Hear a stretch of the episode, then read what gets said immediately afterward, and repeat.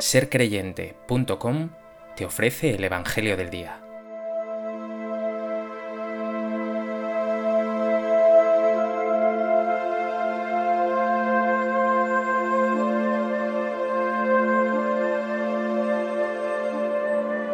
Del Evangelio de Marcos.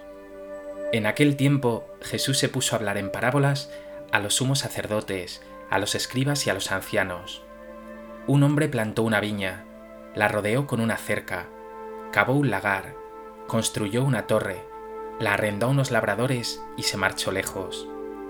A su tiempo envió un criado a los labradores para percibir su tanto del fruto de la viña. Ellos lo agarraron, lo azotaron y lo despidieron con las manos vacías.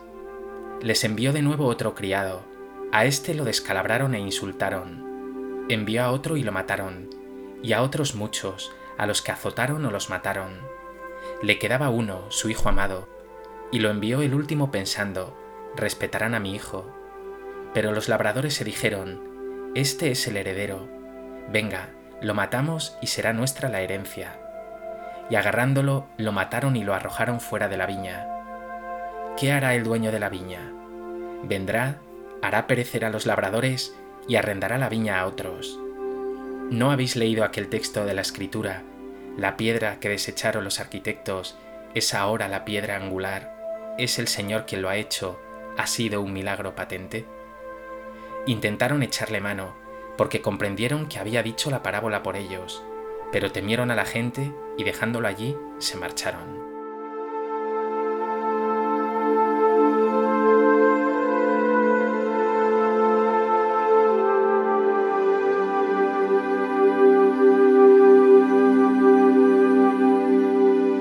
La solemnidad de Pentecostés que celebramos ayer, concluye el tiempo pascual.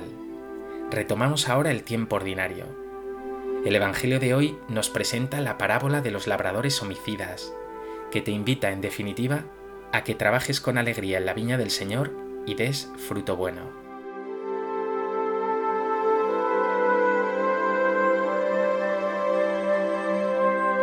A propósito de este texto del Evangelio de Marcos, me gustaría compartir contigo tres reflexiones.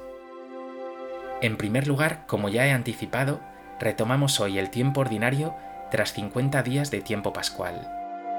Alguno pensará que se trata de un tiempo de ni fu ni fa, un tiempo de cierta mediocridad, sin un tono especial. Pero nada que ver. Puede decirse que en lo ordinario nos la jugamos.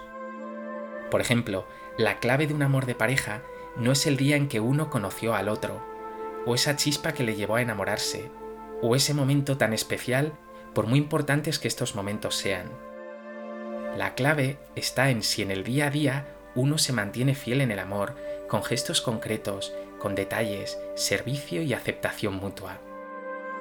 Pues bien, así es este tiempo, una ocasión para vivir lo extraordinario de la fe en medio de lo ordinario. Tiempo de vivir eso que extraordinariamente hemos celebrado en estos 50 días de tiempo pascual, que Cristo vive, que hemos sido renovados, que estamos llenos de Espíritu Santo, de ese espíritu de vida y de amor, que habrá de concretarse en el amor a Dios y al prójimo. ¿Estás dispuesto a vivir de modo extraordinario lo ordinario, lo cotidiano, tu día a día?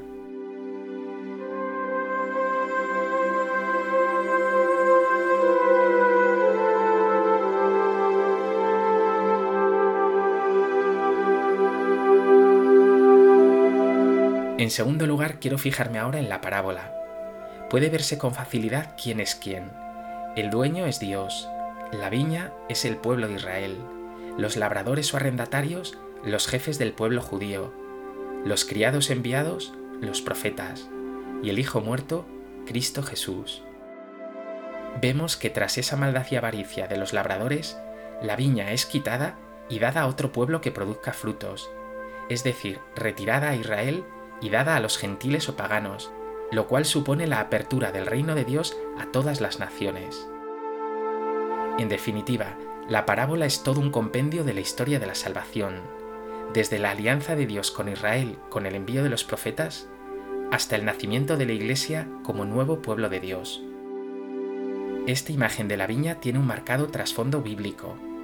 En el Antiguo Testamento la viña es siempre Israel, y así lo explica el profeta Isaías en su capítulo 5.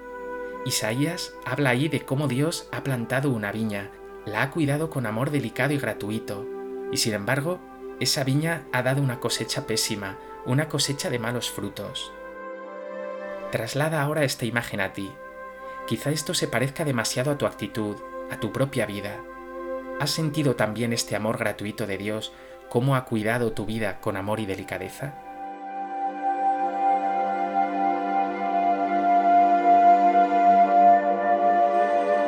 ¿Qué frutos estás dando a Dios con tu viña, con tu vida? ¿Malos o buenos frutos?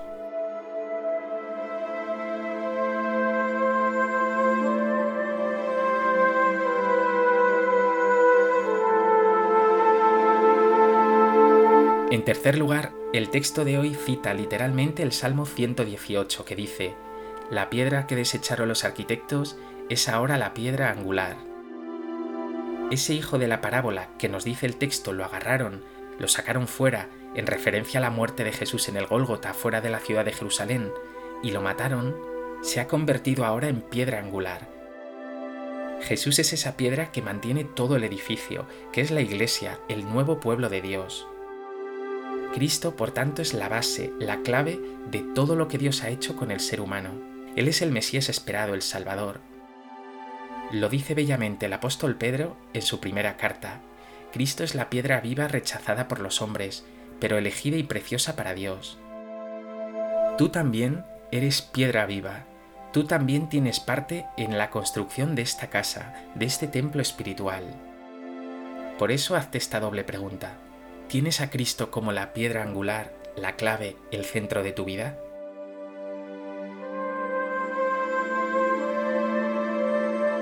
¿Cómo puedes tú, que eres piedra viva, hacer crecer este edificio espiritual del pueblo de Dios?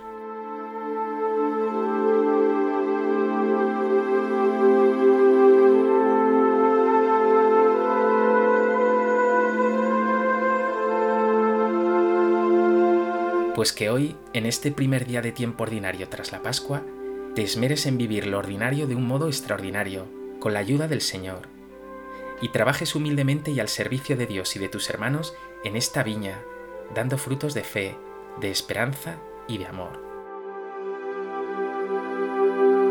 Señor Jesús, gracias por hacerte presente en mi cotidianidad, en el día a día. Tú eres la piedra angular de mi vida, sin ti todo en mí se derrumba. Haz que jamás te saque de mi vida, de mi viña, sino que te permita habitar en mí, y que así puedas tú sacar de mí fruto bueno y abundante